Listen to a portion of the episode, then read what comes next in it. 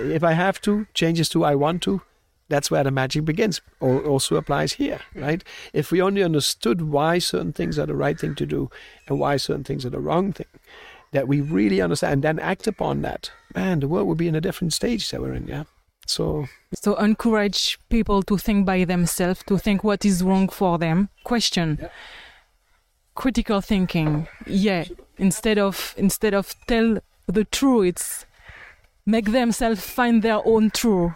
And that make me think about an experience I just did few days ago. I spent a week in an ashram Yeah. with the guru. Yeah. And it was an exposure to discernment. Like I heard things. Is it true? Is it wrong? I was wondering a lot. And I, I think education has to, if I dare to say that, to help people to to think by themselves.